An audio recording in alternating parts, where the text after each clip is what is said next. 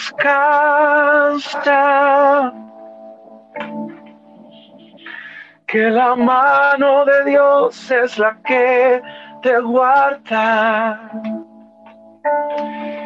Cuando pensé cómo comenzar esta conversación, quería cantar una canción mía que decía, es la canción favorita de mi mamá.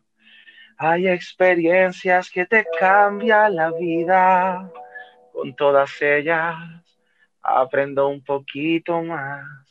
Pero escuché esta melodía de Travilló con Juan Carlos de Tercer Cielo. Descansa, que la mano de Dios es la que te guarda. Y quisiera comenzar esta conversación con esa canción, qué hermoso. Quiero recibir con la emoción que, que, que me sale de adentro a mi hermano, mi amigo, un guerrero de la fe de muchos años, a Travi Joe. Travi, un abrazo, hermano. Jaime, qué gusto compartir contigo una conversación bien bonita. Siempre que nos juntamos es un, un, privilegio y algo bien bonito porque nos ponemos a hablar de las cosas buenas del Señor y de las cosas que Dios está haciendo contigo y las cosas que Dios está haciendo conmigo. Y es algo lindo, refrescante, mano. Qué gusto estar aquí en, en reflexiones contigo. Qué bueno, Travi. Tú tienes tanta historia y creo que la historia de la música urbana cristiana y la música urbana, porque sale del bueno, no soy puertorriqueño, tengo que decir que los comienzos, aunque está Panamá, aunque hay otros lugares, es de Puerto Rico, y yo creo que las primeras personas que yo escuché rapear, las primeras personas que yo escuché romper tarima con reggaetón cristiano, era Travis Joe, o los Christian Rappers, de las primeras personas que yo escuchaba en mi vida. Travis, ¿cuántos años llevas en la música? Bueno, ya son más de 20 años, son como 22, 23, fue en el año 1997, creo que fue en el verano del 97, que la primera vez que yo comencé con bajo el nombre Christian Rappers, pero no fue hasta el 2001 donde grabamos el primer álbum que era Listos para la Guerra, allá en Puerto Rico.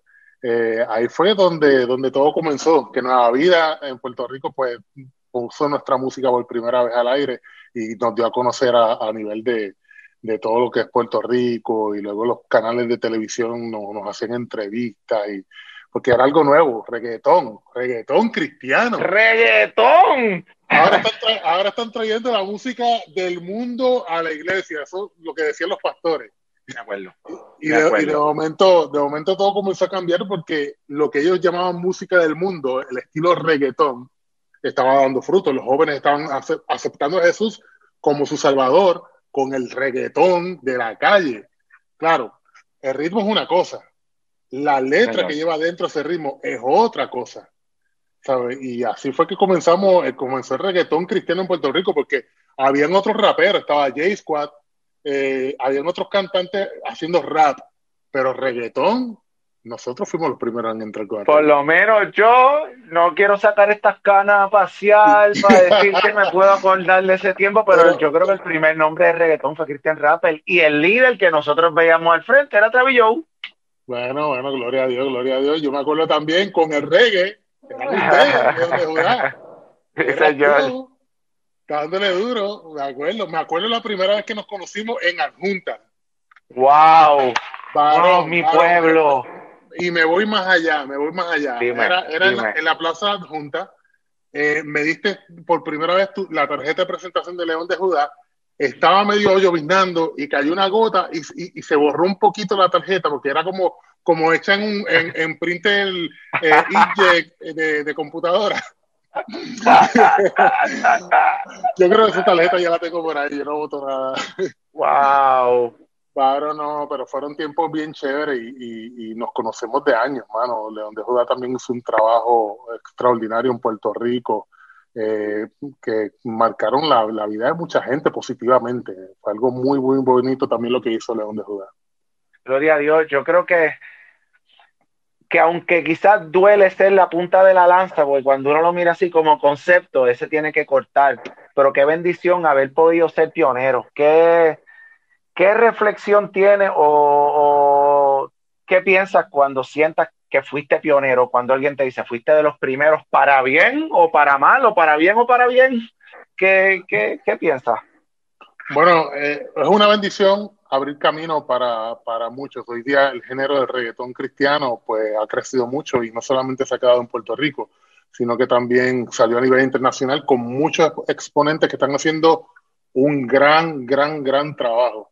Eh, pero a la misma vez, cuando tengo la oportunidad de visitar un país nuevo, hace poco estuve en Cuba y me pude reunir con, con más de 30 ministerios diferentes de, de música urbana eh, eh, eh, contándole mis experiencias, errores que yo cometí en un principio para que ellos no tengan que pasar por lo mismo que pasé yo, errores que yo cometí. Yo era muy maduro en aquel tiempo.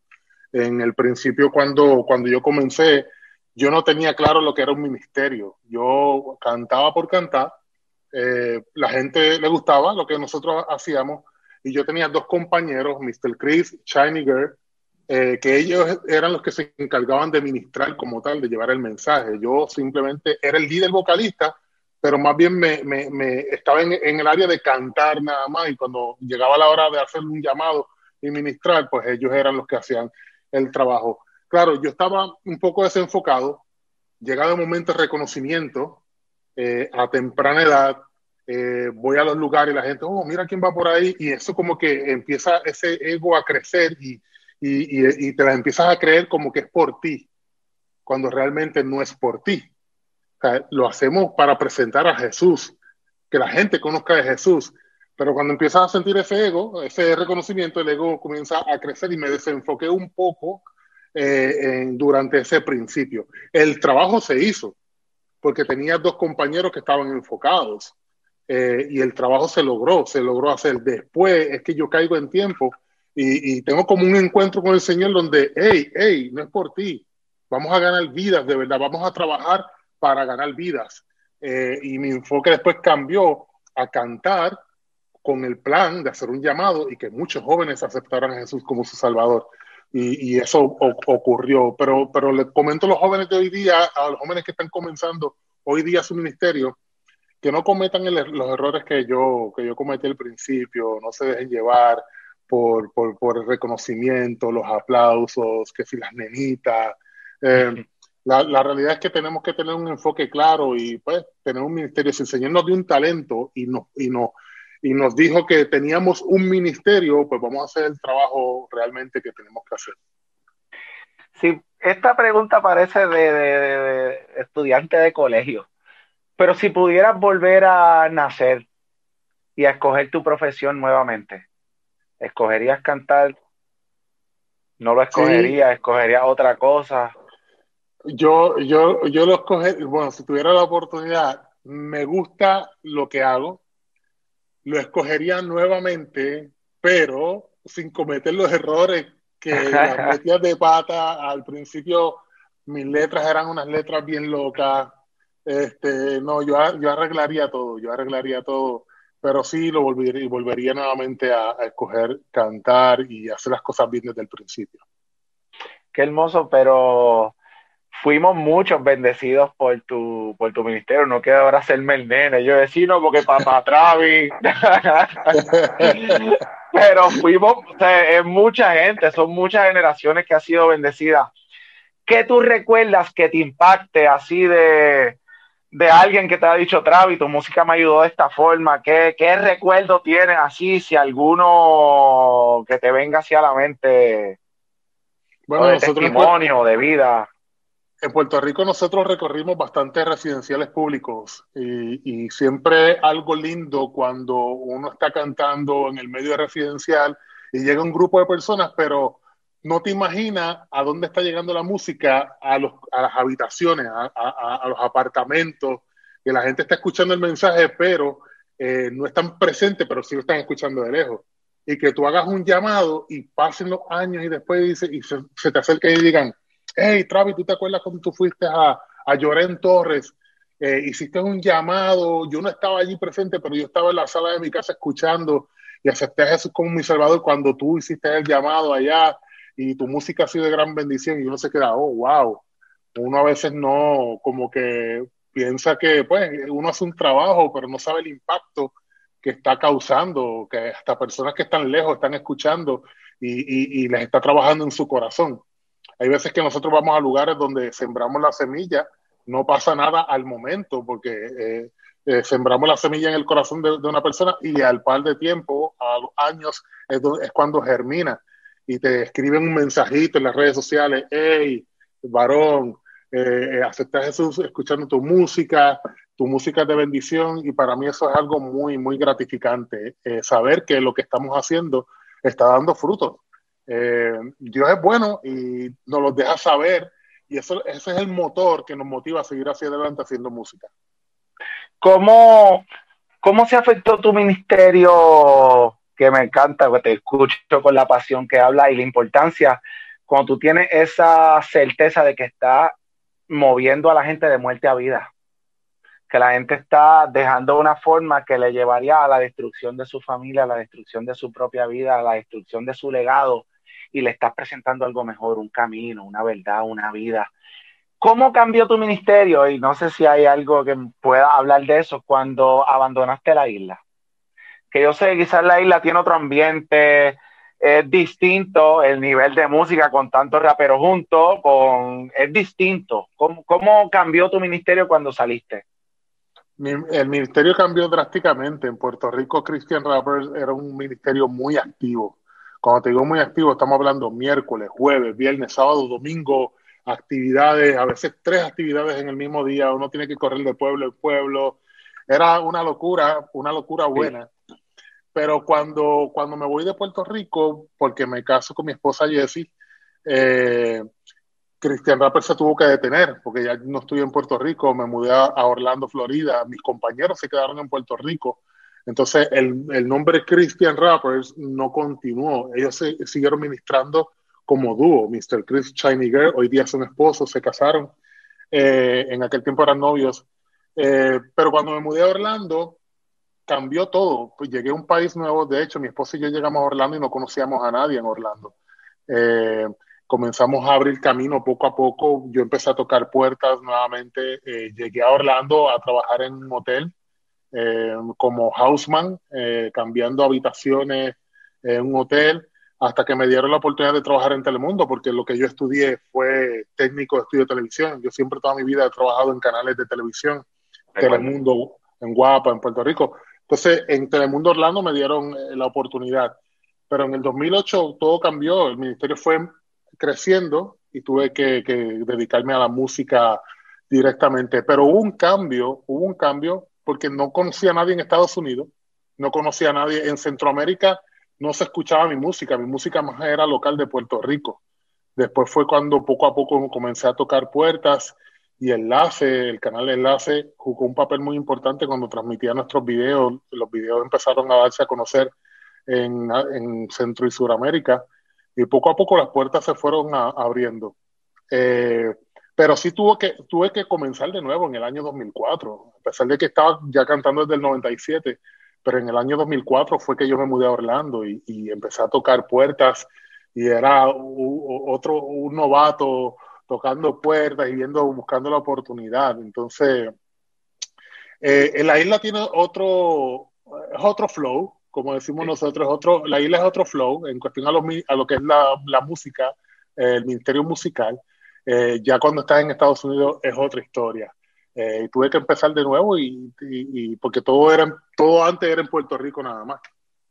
Yo, yo percibo, no sé, no he vivido en los Estados Unidos, aunque sí lo he visitado, que quizás trabajas menos en Estados Unidos, pero el tener tanto tiempo quizás entre concierto y concierto, entre presentación y presentación, a veces pienso que hace artistas mejores enfocados, y no quiero que me malentiendan, pero quizás ese tiempo que tienes entre actividad y actividad, en cambio a Puerto Rico que estás tocando cinco veces a la semana, ¿eso realmente piensa que te afectó positivamente? ¿De alguna forma hizo un cambio en ti como, como, como cantante, como ministro? Yo pienso que, yo pienso que sí, yo pienso que sí, porque es verdad que no era el mismo, el mismo movimiento en cuestión a lo que es agenda.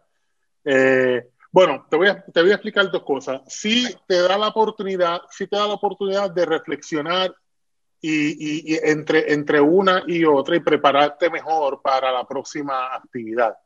Eh, me acuerdo que cuando yo llegué a Orlando, eh, yo no predicaba, era, era pésimo, era pésimo y las primeras prédicas eran una locura, pero fui aprendiendo poco a poco y todavía sigo aprendiendo. Este, pero, pero te da un tiempo también para perfeccionarte, para estudiar, para aprender entre, entre una, entre una y, la otra, entre una actividad y la otra, porque tienes bastante tiempo entre medio, entre medio de semana.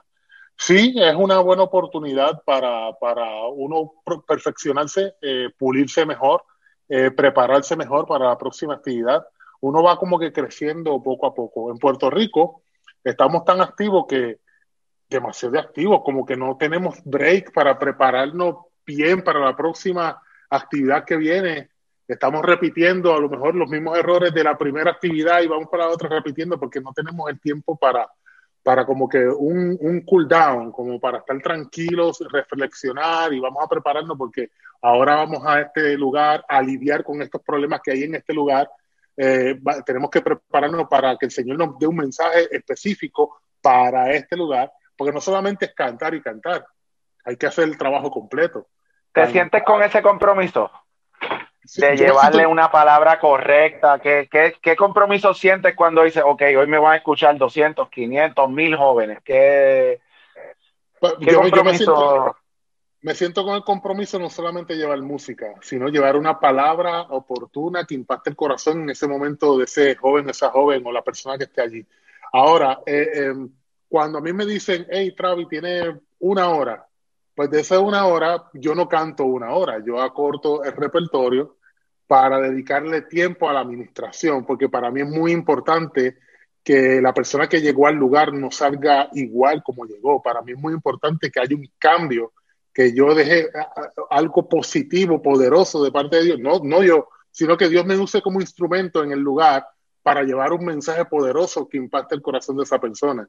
Entonces, para mí es muy importante hacer un llamado. O sea, aunque, aunque tenga una mínima presentación, yo necesito dar una palabra, hacer un llamado para que jóvenes acepten a Jesús como su Salvador.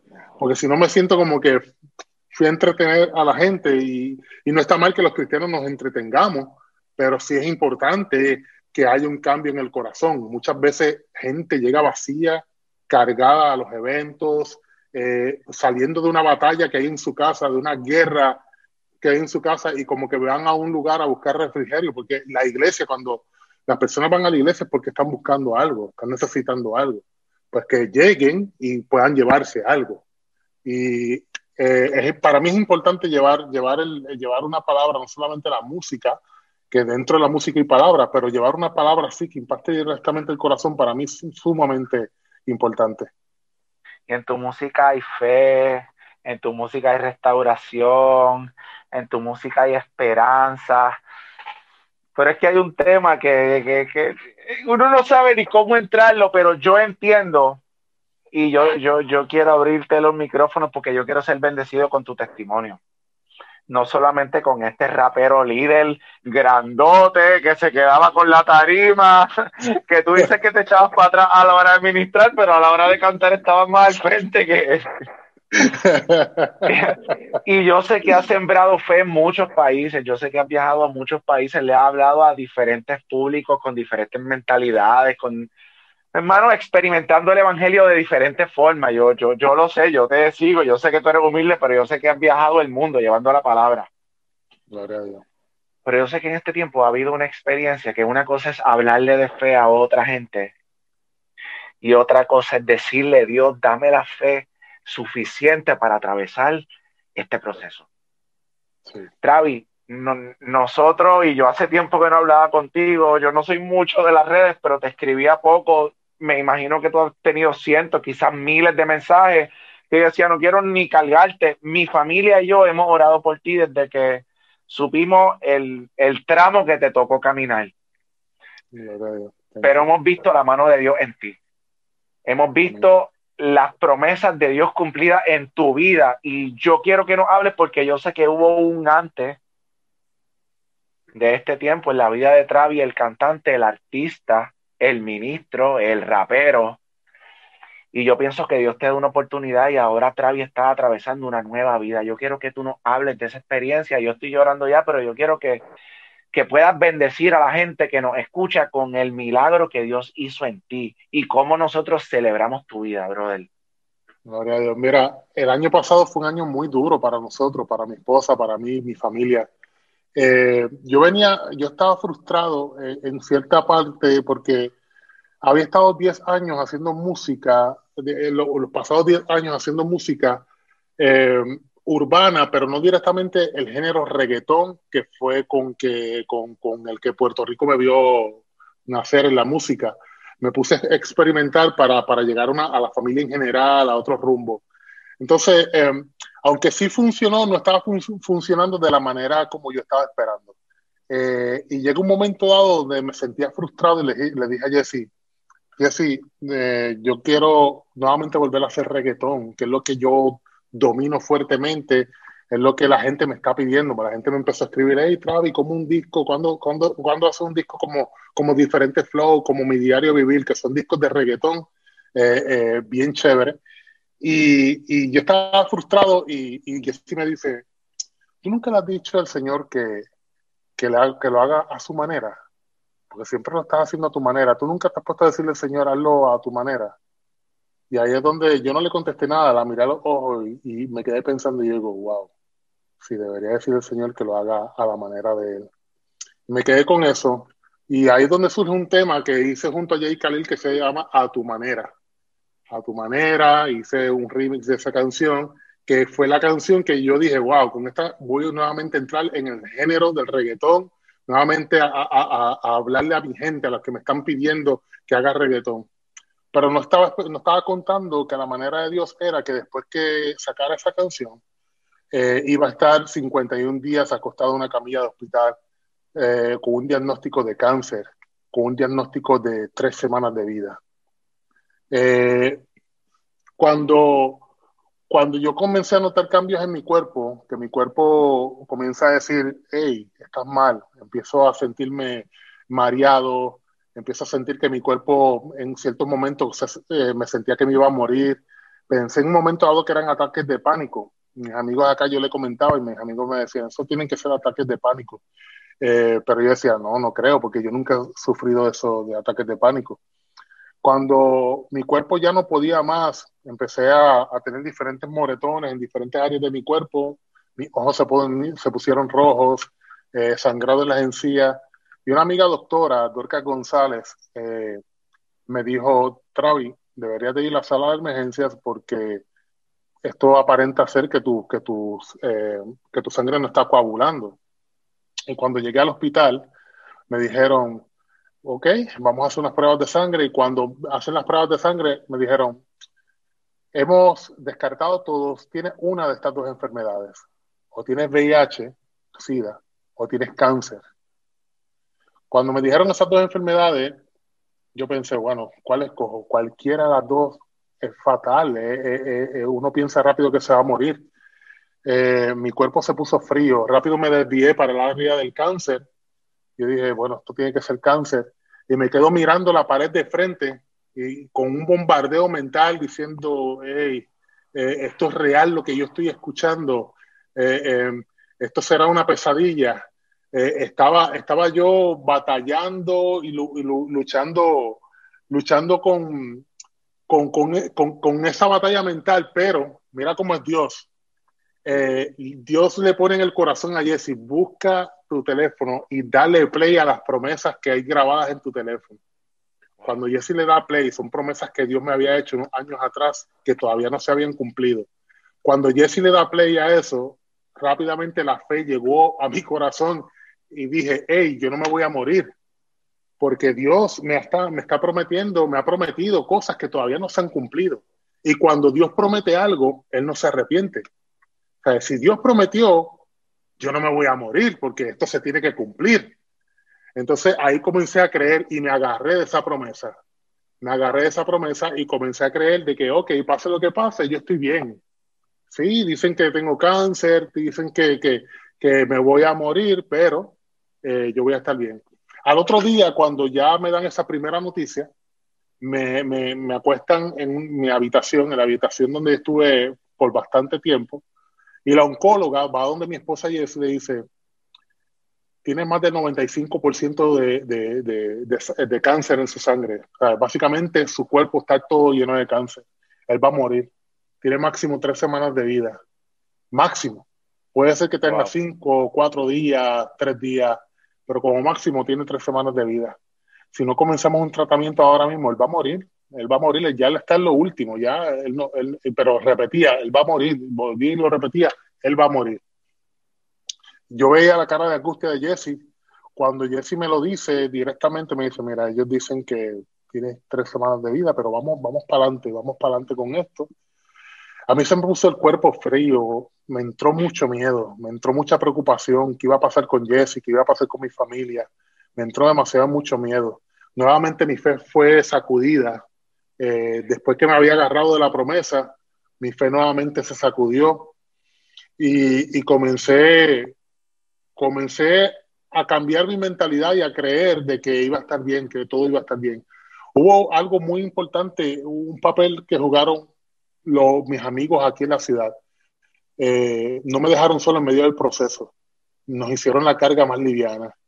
Y, y, mantuve mi mente positiva, bien optimista de que todo iba a estar bien. Cada vez que alguien me iba a visitar, yo decía, estamos en victoria. Ponía mis dedos para arriba, estamos en victoria, estamos en victoria.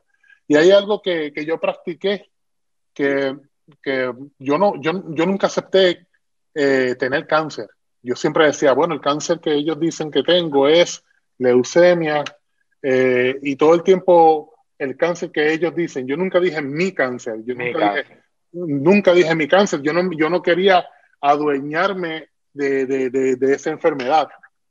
Entonces, ¿qué pasa? Que, que comencé a, a, a, rechazar de que yo no tenía, no, estamos en victoria, estamos bien, lo vi como un tiempo de descanso.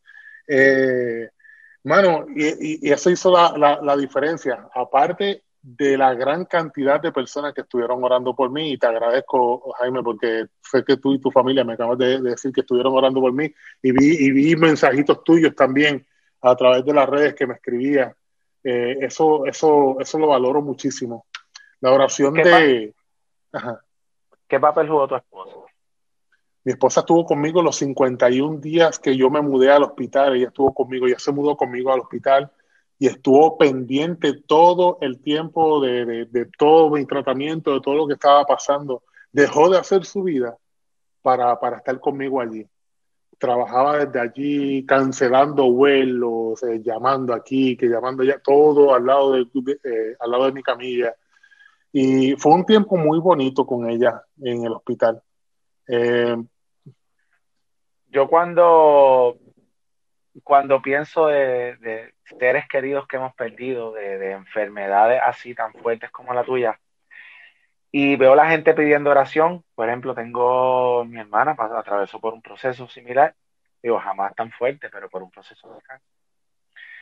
Y, y, a veces nosotros tenemos esta percepción de que de que, wow, qué triste se pone la gente, el que predica fe, el que habla de esperanza, el que habla de sanidad, el que habla de vida. De momento, cuando le llega esta situación, como que de momento lo vemos flaquear, pero cuando me paro en tu situación, no solamente es el temor por la enfermedad que yo tengo, es el temor de cuánta gente abandonamos si realmente partimos de aquí. ¿Qué, qué, ¿qué pudiste reflexionar? ¿Qué pensamiento te daba cuando te dicen tienes tres semanas? Y aunque yo sé que lo trabajaste en fe como hombre de Dios, pero cuando te atacaba este pensamiento, es decir, si le doy credibilidad a estas tres semanas, ¿qué, qué decía la mente de Travis? Porque eso es algo que, no ha escuchado de nadie. Mira, mira, hermano, yo estaba dispuesto a aceptar la perfecta voluntad de Dios. Me acuerdo que me preguntaban en la habitación, Travis, ¿qué está pasando por tu mente? Eh, yo decía, bueno, si me, si me tengo que morir, si me voy, todo va a estar bien. Eh, me preocupaba Jesse, me preocupaba mi familia, pero yo no estaba preocupado por mí, ay, me voy a morir yo, o sea, no, e, era la preocupación más que va a pasar con mi esposa, que va a pasar con mi familia, el sufrimiento de mi mamá, eh, mi papá, pero yo, yo estaba dispuesto a recibir la perfecta voluntad de Dios, porque cada uno de nosotros, los creyentes, los cristianos, diariamente luchamos para ganar el cielo. Diariamente estamos luchando por llegar allá, por ganar la carrera, por hacer las cosas bien, para poder, en el momento de partir de esta tierra, poder estar en el cielo con Dios. Y yo dije, bueno, hay tantos testimonios bonitos de gente que ha ido al cielo y no han querido regresar, no quieren, pero sí tienen que regresar. Dios le ha dado la oportunidad de estar un, tiempo, un momentito allí y los testimonios son como que, wow, yo no quiero volver, pues ok, yo estaba dispuesto a ir al cielo a experimentar eso.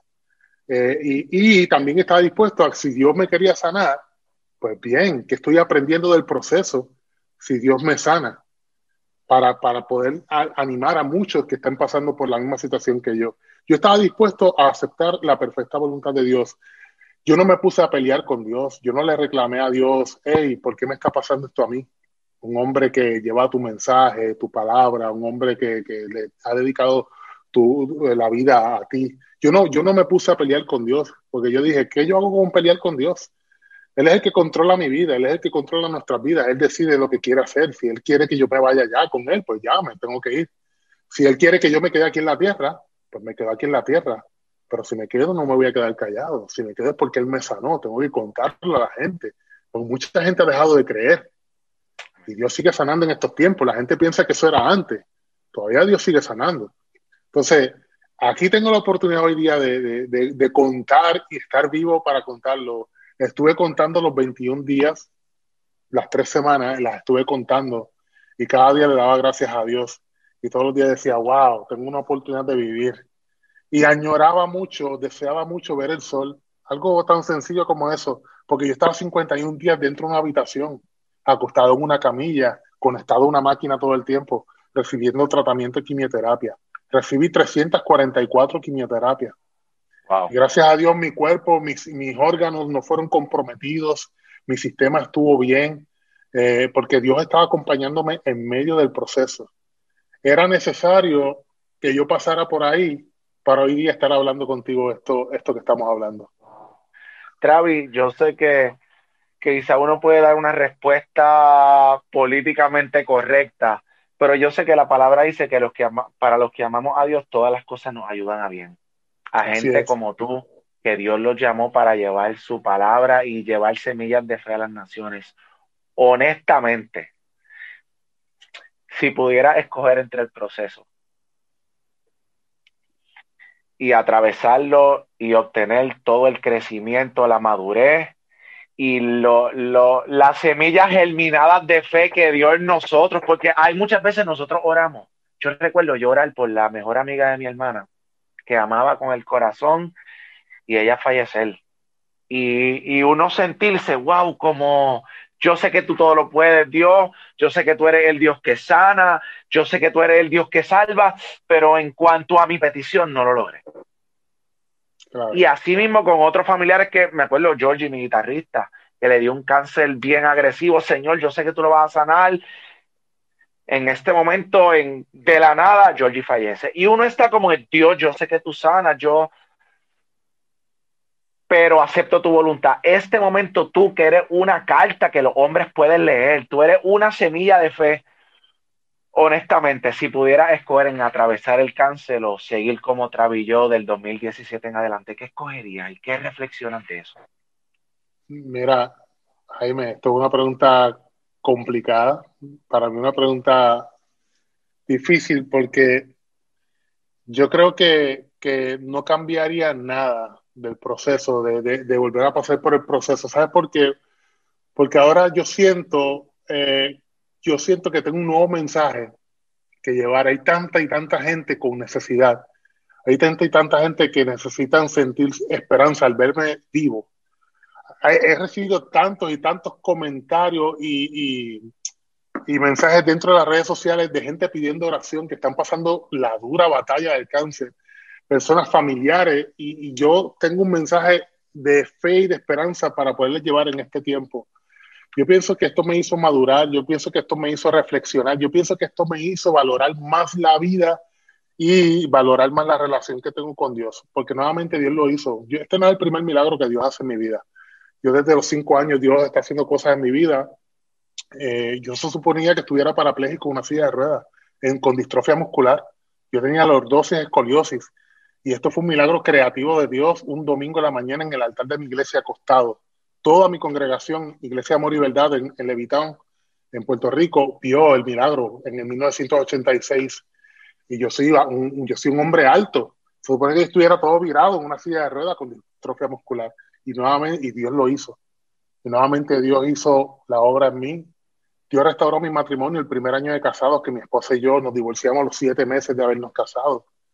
Y estuvimos siete meses separados y nuevamente el Señor nos dio la oportunidad de, de regresar. O sea, que muchos milagros han ocurrido en mi vida y yo, yo no cambiaría nada. Si tuviera, si volvería a nacer, porque de cada, de cada proceso yo he aprendido algo.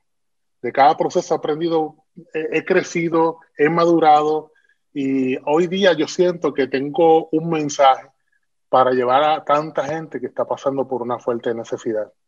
Hay personas que ahora mismo nos pueden estar escuchando, nos pueden estar viendo y, y, decir, wow, pero mira, eh, mi familiar eh, o yo mismo estoy en lo último, el médico dice que ya no tengo solución, no tengo remedio. Yo pienso que en, casos como este, uno tiene que eh, tener calma, tener paz y tranquilidad en medio del proceso y poner toda la confianza en Dios. Poner toda la confianza en Dios y aquí es donde se hace, eh, se hace vivo el Salmo 23, 4, que aunque ande en valle de sombra y de muerte, no temeré mal alguno porque Él, porque Dios está con nosotros. Aquí es donde uno tiene que estar confiado del proceso. Si Dios dice, es el momento de irte conmigo, ok, vas a ganar, como quiera vas a ganar. Si no vas a estar aquí en la tierra, te van a extrañar mucho, pero vas a ganar lo que, lo que todos los creyentes enseñamos. Si es el momento de que Dios te sane, también vas a ganar y tienes un trabajo que hacer aquí en la tierra. De cualquiera de las dos formas, ganamos se oye como que, uy, catastrófico, me voy a morir, pero tenemos que verlo del lado de que, de que vamos a estar bien. Si todo está bien en tu corazón, vamos a estar bien. Si todo nuestro corazón, porque eh, cuando digo vamos a estar bien, eh, eh, nosotros todos tenemos que tener nuestro corazón alineado al corazón de Dios y limpio, porque no sabemos lo que pueda pasar después de esta entrevista, aunque nosotros estemos sanos en este momento. Tenemos que tener el corazón todo el tiempo bien para ganar la, carrera de llegar al cielo. Uno de mis mejores amigos, me atrevo a decir mi mejor amigo, y estas son estas cosas que te chocan el corazón, ha atravesado, lleva su segunda operación, un tumor que ha sido bastante fuerte. Si yo le pudiera dar un consejo, y yo no solamente a él, porque él está aquí, ahorita me está ayudando a poner el micrófono y la cosa, y que todo esto funcionara bien pero al igual tengo muchos conocidos, muchos hermanos en la fe que están atravesando por este proceso que, que, que, ha sido tan famoso, que es la enfermedad del cáncer. Día a día, ¿qué consejo tú le puedes dar? Y, te lo digo en, honestamente para yo replicárselo a la gente que conozco como hombre de fe. Nosotros sabemos que hay que hacerle caso a nuestros médicos, hay que... Dios lo inspiró a ellos, lo ha dotado del bien y de ciencia, nosotros tenemos que ser sabios y seguirlo pero ese día a día, en esa batalla de la mente, ¿qué consejo tú le puedes dar? ¿Qué, de qué pueden llenar su mente? ¿Qué, qué tú le dices? a, por ejemplo, un amigo mío que estuvo 50 días en su terapia, ahora va el 18 a, a verse las pruebas y a ver si entra un proceso, entra una operación. ¿Qué consejo yo le doy a esta gente que está atravesando lo que Dios te ayudó a vencer a ti?